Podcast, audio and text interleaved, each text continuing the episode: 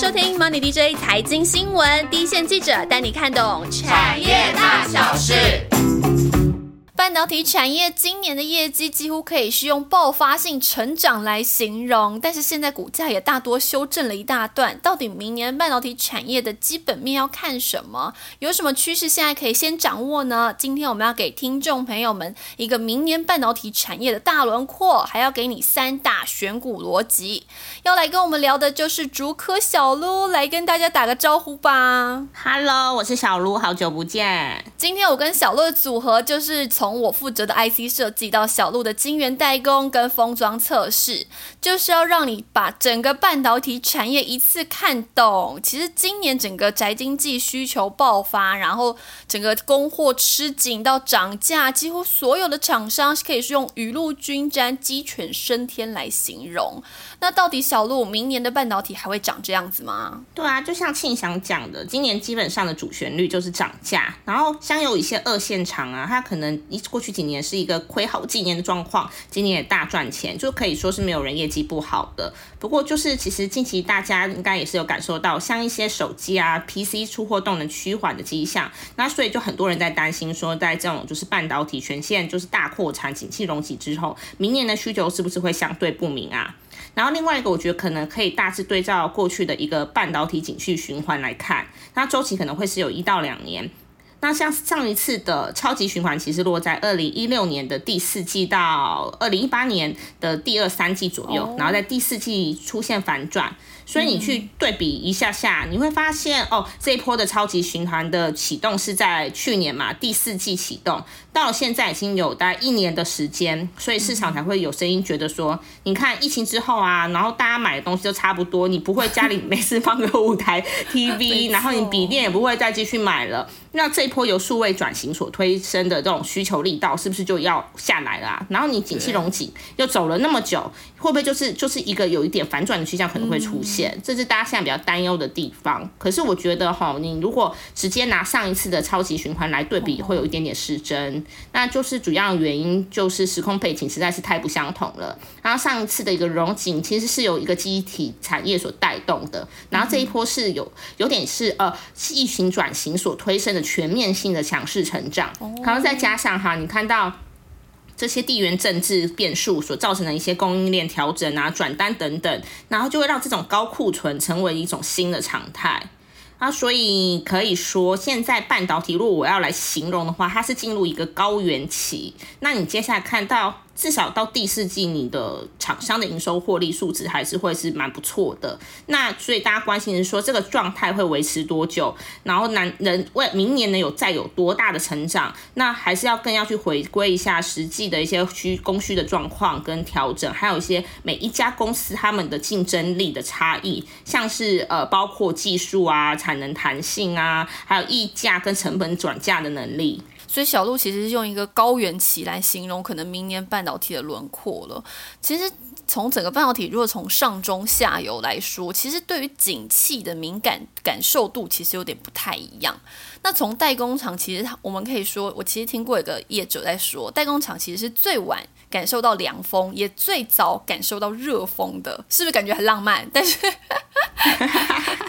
就是在一个比较景气对景气不明朗的时候，其实很多 IC 设计厂还是会去勇于投单，就是怕万一客户之后又要这些需求，又要这些量的时候，哎，万一我没产能怎么办？所以至少看起来跟今年比啊，大家对于明年的产能的需求量来说，或是想要去 booking 的程度的意愿度，其实也都还是算蛮高的。嗯，对啊，所以我觉得这样从这样来说的好了，像台积电的法说会啊，上周才刚落幕，大家都非常的觉得哇振奋嘛。那它的财测目标很好，然后它的它的第三季的一个获利状况跟毛利率就是对优于期嘛。那当然主要原因是因为他们是最有最是龙头、最具竞争力的公司。那我觉得还可以有一个观察到的时候，他们这次有谈到一个，就是说他认为产能吃紧的状况会到二零二三年。那你上一次在七月份的那个。法说他是认为到二零二二年，所以你看到时间又更拉长喽，所以这个风真的还是很热，还是很热，没有秋天的感觉，好热好热，想开冷气了，真的。然后对，不过你会去比对一下那个风测场的状况，好像会有一点点不太一样。然后我目前我问了，整理一下，呃，我现在问了几个比较主要的风测场看法。他们大概年初的时候，B B Rachel 就是订单供货比有一点四到一点五的那种蛮高的水准，就是需求远大于供给。那现在大概会大概降到在一点零三到一点零四左右。那它这个数据是代表还是供不应求，可是就确实是有一点点比较松了。那可能这个跟就是产品的 lead time 交期有关，然后他们的呃交他们 lead time 相对晶圆长短，所以感受度上也会有一些不同。哦，哎，那我们再谈一下说，其实我们一开始有提到说今年其实是供不应求这样的定调嘛。那其实明年我们还是要去谈这个供需和价格的变化，其实还是很重要。其实现在很多晶片似乎这种长短料啊，或者是有人拿得到，有人拿不到，这种状况好像越来越明显。所以如果我们简单用这个终端产品，就是你我看得到的产品，比方笔电啊、电视啊这类的需求，其实确实没有像今年初那种宅经济刚开始大家要疯狂抢购那种感觉这么强烈。但是，比方伺服器啊、车用啊这类的需求，好像还是没有被满足，对不对？对啊，所以其实我觉得可以有一些国际的机构的数据可以做参考嘛。那 NB 的部分，今年大概比去年成长大概十五到二十趴，那明年呈现的可能是持平跟略降嘛。那智慧型手机它是一个很成熟的市场，然后今年大家估的区间会在十三到十五亿只左右，那明年大概也会是在中个位数的增幅嘛，所以它不会是一个跳跃性成长，然后。慢的、微微的感觉，这样子。嗯，所以反观就电动车，它是今年呈现倍增，所以会被特别的看好。哦。那所以其实还有就是台积电这次法说上会上面，还有就是确实有提到说，就是手机 PC 它比较弱的事情。那他是认为就是需求跟零组件的一个干扰因素都有啦。可是他们也说，其实你不一定是要从这样子的角度来看半导体的需求，因为在一些新应用，比如说五 G HPC 的驱动之下。那半导体会从 unit growth 转变成就 content growth，就是你可能会是呃你的你的量可能你的单位量会是这样，可是你的含量是还有价值是提升的。哦，这个差异会是什么？为什么产值会提升？哦，就是嗯，我觉得可以举一个例子来看嘛，就是也最简单的五 G 手机好了，那它的细含量会是比四 G 手机大概会大预估是会多到二十到五十趴嘛，所以就会这样去换算之下，所以你的可能的单位成长。性是比较趋缓的，可是你的量跟值会大幅的增加哦，所以听起来明年我们不是在一直在拼冲量这件事，而且冲产值好像更关键，或者拼技术这种时间点可能要来了吼。那其实我们接下来再讨论一下这个供给面的部分。如果从这个晶圆代工的供给面来看呢，因为其实今年 IC 设计现在这个时间点已经去谈到明年的产能量，那听起来这个取得的状况好像还是没有那么顺，大概就是持平啊，或者好一点，可能小幅增加一点点。这种供给面的感觉好像还是蛮紧张的，对不对？对啊，因为其实呃，晶圆厂盖厂啊，到它量产的时间其实是非常长的哈，所以从他们就决定之后，到他们实际上能够提供产能。的时间就是会有一些蛮可能就是有一到两年的时间。那从现在的规呃扩厂规划来看嘛，那他们是主要是在扩充就是二八纳米的成熟制程。那它开出的时间就会在二零二二年的下半年到二零二四年都有，所以你就很可以确定说明年上半年几乎会是没有新的晶圆产能。那所以晶圆厂在这样的状况之下，就是相对具有涨价的空间。那所以你要观察的时间点是说到明年的下半年。到二零二三年的新产能开出之后，你是否会发生像市场就是担忧的？因为他们一直很担忧，因为之前二八纳米也是有过大扩产时代，后来就造成了产能过剩。然后或者是说，其实不是，这次真的跟过去不一样，是需求反而更加的旺旺盛。哦，那我像刚刚有常说要谈一下涨价的涨价的议题，涨价的议题就是今年大家一直。到处就听到涨价、涨价、涨价，我我们自己的涨不 可能在外面什么消费的感觉到一些有涨价的氛围嘛？那我觉得可以看一下今年就是晶圆厂涨价的 tempo，就是联电跟立积电就基本上是一个季季涨价，然后也确定说明年一月他们都还会涨价。那台积电的话，它是在八月左右会通知客户要涨价五到十二十趴，然后这样子的状况是可能会在第四季之后开始陆续反应，然后这个目的是为了要去。追求，它不是为了要一个短期的投机心理，想说现在市场龙金好啊，我就赶快涨价。然后它的目的是为了要让客户更冷静思考，去谨慎下单。要不然现在大家可能会有点一窝蜂，怕拿不到产能，就是狂下单这样子，这要之后再说。那还有另外一个因素，是因为它是要透过去缩小先进制程跟成熟制程的价差，然后会促使他的客户加速去导入公司的更先进的制程，然后对他来说就是可以优化他的产品结构。哦，了解。所以其实今年不管是上中下游，都因为这个涨价效益，所以带动今年的这个获利表现都还蛮强的嘛。但是从其实到第三季底呀，到第四季这个时间点，会慢慢发现一些真实的需求也开始浮上台面，很多都是处于一种所谓停看听这种感觉。像是 MCU 就是这样子啊，慢慢发现很多的消费性产品可能陆续已经没有办法再转嫁给终端了，所以可能客户已经不能接受了。那接下来我们再看到下游的部分，那其实今年下半年风车厂很多都有一些扩产啊、扩充机台这样子的规划。那明年从封测端来说，供给面会长有什么样的变化吗？对啊，因为今年封测厂的状况也是一样，它是因为卡在一个他们的设备交期就是有拉长，可能会到六年，就是呃不是六年太长，太 久了，小孩已经长大了，不好意思口误。然后六到九个月的这样状况，然后还有一些就是原料成本垫高等因素，所以它今年的那个产能。扩充速度会比较慢一些，但是也还是有增加啦。所以你会看到说很多大部分在呃这指标厂日月光带头之下，然后从二零二零年的第四季来开始有一个是逐季调涨价格的一个态势。那就是就是这一年下来，就是再怎么样，就是可能交期拉长，还是会有一些新产能到位。然后加上你看上游的晶圆供给还是持续紧绷啊，那你可能下来的是在封测段的 wafer 可能也不会这么的。多可以让你可以去封嘛，那所以就是可能也是因为供给增加，然后还有一些晶圆供给紧俏等各方面的因素的影响，所以现在供需就像我刚刚讲的，会有比较好像一点点松一点点的味道。那在涨价的状况的话，然后现在就是有几家封测厂已经表示说第四季不会涨价，那像立成集团跟旗下的超风还有奇邦这样子，所以明年可能是要观察一下会不会就是涨价动能会有点就是逐步趋缓嘛，因为你客户。毕竟不会愿意接受无限，就是无无条件的涨价这一块。那你是不是有新增的产能？比如说新的扩增的产能的规划，新的厂啊，那还有你的产品组合会不会有变更好？那会决决定你明年的一个成长的动能。了解。所以其实我们刚刚整理了明年整个半导体的面貌，我还是在帮大家小总结一下。也就是明年的需求会回归到一个理性，那产值的提升反而是一个很关键的点哦。那这个晶圆代工还是吃紧的基调，但是封测已经开始有点。松动了。那至于接下来价格还能能不能无限涨，就要看明年的需求还够不够强了。这样子对不对啊？没错。半导体产业从今年的鸡犬升天，到明年进入一个所谓高原期，那么终端的需求确实有些杂音嘛，然后加上整个国际大环境还有一些不确定性，那这时候对于听众朋友来说，接下来的三大选股逻辑，你真的是要竖起耳朵听了。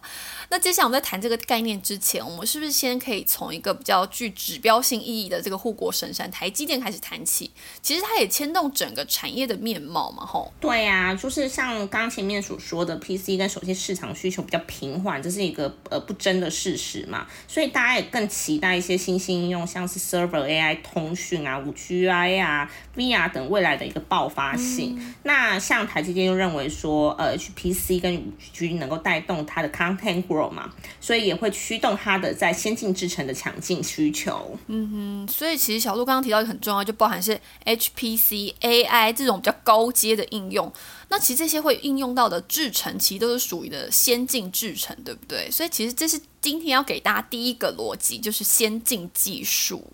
以台积电来说，明年的成长动能观察重点还是在先进制程，他们接下来技术发展，可以这样讲吗？对啊，没错，因为是台积电，虽然它因为客户要满足客户的需求，因为通常客户会有成熟，也会有先进制程的需求，它又回头去大扩它的二八纳米的成熟制程嘛。那可是公司的主要的成长主力跟驱动力还是来自于先进制程。那你看到它第三季的一个产品组合，七纳米以下的。先进制程就超过了占营收比重超过了五成嘛，那所以我们未来可以关心的是说，台积电它在一个先进制程上面的推进进度嘛。然后就是来稍微的，就是小小的 summarize 一下，就是它呃上周讲的一个状况嘛。那现在最新的三纳米制程是它的一个 on track 状况，然后需求也很好。然后他们也规划会在二零二三年推出就是良率跟效率更好的产品，那代号是 N N 三一啦。然后供应链消息就是说，就是苹果就会是呃三纳米的首发客户，然后 Intel 也已经在名单之上喽。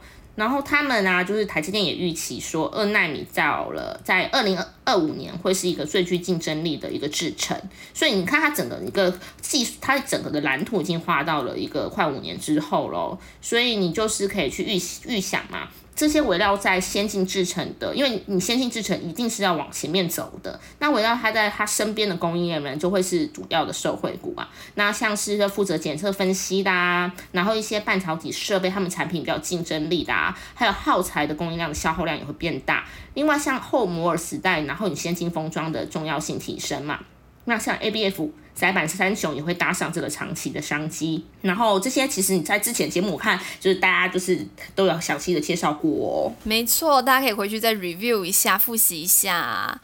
那既然我们讲到了台积电，也讲完第一个选股逻辑，就是先进技术之外，其实后面两个选股逻辑，我要先卖个关子，会不会很讨厌？但是我要岔题帮。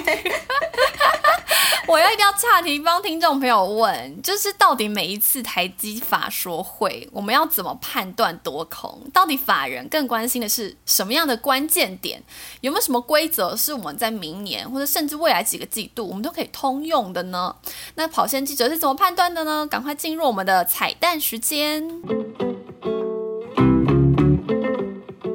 呃，我觉得最重要观察的重点会是在毛利率的趋势。那因为其实我跑线这样下来几年之后，我觉得都会发现说有每隔一段时间，那外资他们就是发报告，就是去不停的去攻击台积电。的一个状况都是有点类似啦，其实就是主要就是会担心说它的先进制程太贵啊，投资太多啊，然后客户可能导入的意愿不高，那你折折旧费用的成本增加，就是会对一些毛利率会带来压力嘛，那你庞大投资可能就会无法获得相对应的回报，那这样论述其实当初在大扩八纳米时也有也有听到过，所以尤其是现在台积电是在一个全球大开场的一个状况之下。所以外资的质疑声浪也就更高了，然后所以他们一直纠结的就是毛毛利率嘛，所以看就是上一次的法说会，就这次之前的第二季法说会的时候，那刚好就它的第二季的买台积电第二季毛利率就只达到大概五十趴的约几个水准，那原本市场其实外面的预期。是给它是五十一趴，甚至更高。那所以你会看到说，那次会后就是台积电它已经上修它的营收展望，好讲的也没有很差啊。那为什么隔天好像大家偏比较保守的的看待？主要的关键就是因为毛利率这一块。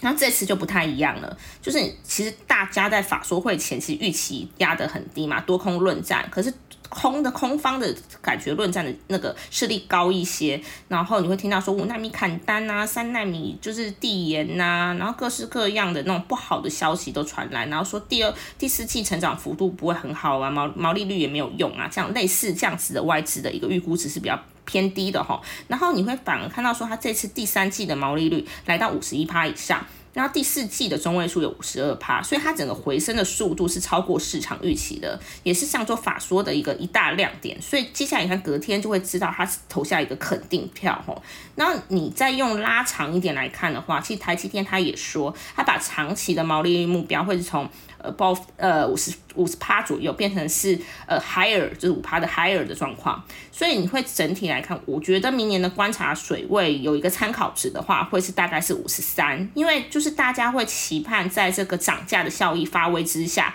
那你可能有机会明年可以回到就是二零二二年的高水位，甚至是超标哦，那这就会是一个非常正面的讯号。那如果相反的话，如果它的毛利率区间下移，这就会让人比较担心了。听完小鹿的彩蛋时间，真的让人很有方向。也就是说，你明年观察台积电法说啊，他会说我的毛利率有没有五十三趴，就是一个很关键的一个标准点了。那么除了我们刚刚讲第一个选股逻辑先进技术之外，到底第二个选股逻辑是什么呢？小洛来帮大家揭晓一下。哦，我觉得可能观察这种科技产业相关，其实规格升级这是一个蛮重要的一个因子。所以因为规格转变，就有机会可以带来一些量增啊，还有就是可能你的产品单价会往上跳，或者是随着你那个渗透率逐步提升，那你的对营运的效果当然是自然会越来越加分嘛。那像是这什么 WiFi 六啊。啊，高速传输，还有就是像呃第二代要去转第三代这一块的新应用这样子这一类的类型。那其实小鹿讲到 WiFi 六，其实让我想到，其实 WiFi 六不管是在 PC 啊，或者在路由器，其实今年的市场渗透率大概可以抓个百分之三十左右的感觉。那其实现在市场预期说，哎，明年这个渗透率还是会持续的提升，然后整个成长的力度甚至会比今年还要来的更强。那其实相关的晶片设计厂商也包含这个联发科啊、瑞昱啊等等，都可以在这种 WiFi WiFi 六渗透率提升之下，都还蛮有一些新的商机在的。对啊，所以我觉得用我这边来看的话，我觉得从封测的角度，就测试的角度好了，就 WiFi 六的晶片测试时间会较上代的 WiFi 五拉长大概两到三倍，所以它的每小时测试价格也更好，就是时间拉长，价格也更好，所以它对于就是呃公司的 ASP 也会更有利。嗯哼，所以除了除了在规格升级方面，小鹿刚刚提到 WiFi 六之外，其实明年还有一个还蛮重要的项目，就是高速传输。为什么这样讲呢？因为概念上就是当你 CPU 效能越高，资料量越大，那这个传输也就是所谓这个路和路之间，就是需要更高速的传输。也就是说，带来这样子规格升级之后，其实包含这个 USB 四啊，或者 PCIe Gen Four，其实明年的市场渗透率也是会陆续的提升。那么这边的晶片设计厂就包含像普瑞啊或翔硕，其实他们都有一些相关产品的布局。对啊，然后我觉得谈到那个半导体未来大趋势，一定就是大趋势，不能够去忽略第三代半导体。所以我觉呃，因为这一部分的话，我们家万万跟以从以前这之前的前几期已经有跟大家聊过了，所以我觉得就是我 跟大家就是不多做说明了，就是希望有兴趣的朋友可以去回味一下下。再回味一下，所以其实我们第二个选股逻辑很简单，就是规格升级。那这些当中可能就包含了这样 WiFi 六啊、高速传输啊，或第三代半导体，其实都是明年还蛮值得关心的一个重点。那最后一个选股逻辑是什么呢？嗯，所以就是在讲回归到一个需求面嘛，因为前面讲到说，可能在一些 PCMB 手机的需求，难免会有一些些杂音。那其实大致上跟供应链聊过之后，像目前需求最明确的还是车用，然后车用对，对像到目前这个状况之下，还是封测厂跟他们聊的时候，都会跟你去强调说，车用的需求真的非常好。然后尤其说，其实车用产品的验证时间都比较长嘛，那。之前在测试一个比比较低潮期的时候，大家其实难难免免会有一些受受，就是有一些受到一些影响。不过现在因为就车用整个就是强势回归，那不少厂商他其实终于已经判到他的投资要开花结果了。那所以他们明年在车用的布局成果也是其就是蛮值得去关注的。那最重要可能要观察说，他有介绍多少就指标性的 IDN 大厂的委外试单，然后还有对他们营收的产品的一个提那个营收的提升幅度。那我觉得为什么大家都会说车用是一个很强的需求？那这其实也是类似一个含量大幅增加的概念嘛。那我可以举一个，就是你的量，你的基本量，车子的每年的销售量可能是大概，呃，大家预估说今年可能是八千到一亿都有这样子的数字。那这样子是不是是蛮固定的？那我们来看说为什么是有很大的半导体的，呃，车用半导体的需求呢？你看车传电动车它的功率半导体会是传传统燃油车的六倍。它的含量是它的六倍。另外呢，你可能在一个全球的交通安规的推动之下，哈，那 ADAS 的这是已经成为一个是标配，哈。那再加上现在大家非常期待的一个未来车自驾车的趋势，然后车用 CIS 的需求也是呈现非常跳跃性的成长。那就有机构预估说，像自驾车的镜头的搭载数量会到十四到十五颗，然后你这样子相较于传统的车子，那个那个增幅是非常的惊人的哦。哦，所以其实最后一个选股逻辑要给大家的其实是这个这个新兴应用。那我们比较看好的可能是在车用这一块嘛。那看起来整个市场的需求，不管是用量啊，或者是整个呃市场的需求量，其实是还蛮明显的提升的。那其实像台湾从晶片设计端来说，其实目前车用刚讲可能真的是占比也没有那么高。那包含像联发科啊、瑞昱都些在一些呃这个联网晶片有一些布局。那其他有些台厂可能是在这个资讯娱乐系统啊，或者刚刚小鹿提到的 ADAS 相关这样的领域。所以其实除了这个车用，我讲过的导线架，大家也可以留意。再回去 review 一下哦哟。所以新型应用之外，除了车用之外，其实刚刚小鹿一开始有稍微点一下，就是所谓的这个 AI 啊，或是 AR、VR 这些新兴的应用，其实也都还蛮可以留意的，对不对？没错。所以其实今天我们讲到这边，其实就是把明年整个半导体产业的大面貌来粗。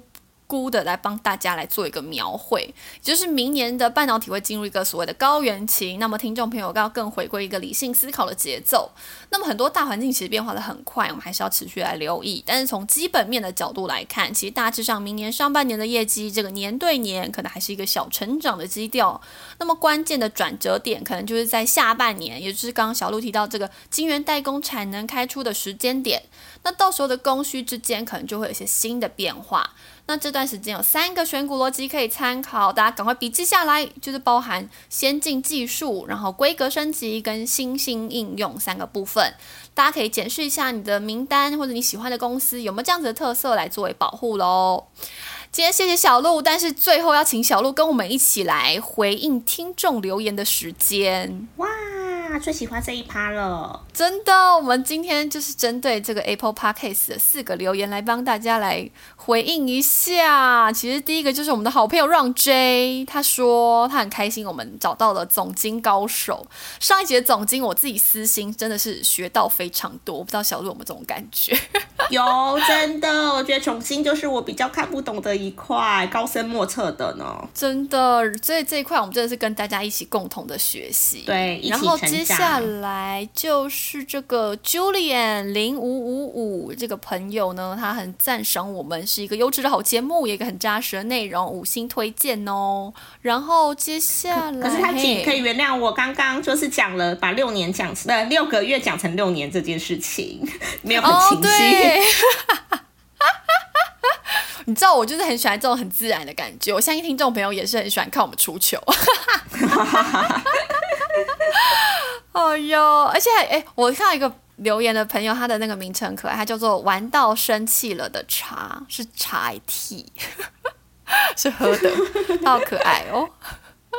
可是他的那个内容，我们看完觉得压力很大。他说：“ 他说这是一个优质的好内容，但是缺点就是集数太少，一下就听完了。”小鹿，嗯，好，大家加油。哦哟，大家还是要准时收听我们一一周已经两次更新的节目。然后，如果大家还有想要听什么内容，还是随时跟我们说。然后还有一个朋友是这个 A 开头的 L L Free 的 W W W，他说终于找到了，听到很专业的基本面分析。也非常感谢你加入我们，也请准时收听我们的节目喽！欢迎欢迎！今天对，还是要非常感谢小鹿来跟我们一起聊聊明年半导体的面貌，希望大家有一点收获，也希望对大家投资有帮助喽！那我们跟大家一起说再见，拜拜。